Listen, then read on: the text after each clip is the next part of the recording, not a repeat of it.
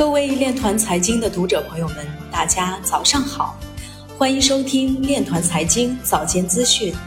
今天是二零二一年三月二十号，农历二月初八。首先，让我们聚焦今日财经。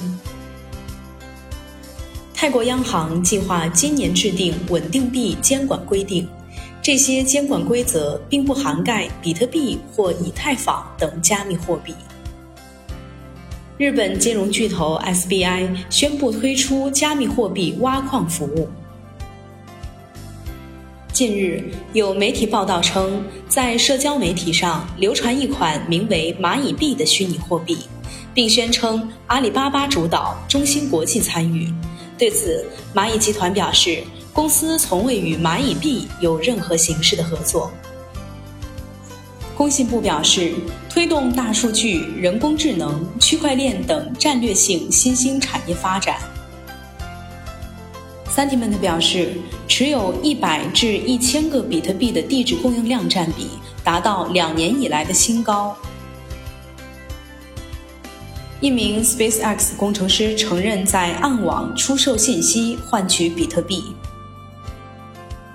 马斯克再次发布有关 NFT 的推文。全球化加密金融服务提供商 Amber Group 宣布进入全球加密资管十亿美金俱乐部。韩国财政部长表示，交易所交易虚拟资产必须向政府报告交易细节。央行反洗钱局负责人表示。利用比特币等虚拟货币进行洗钱的新手段更加隐蔽。天桥资本创始人表示，比特币长期投资回报可能会达到六十四倍。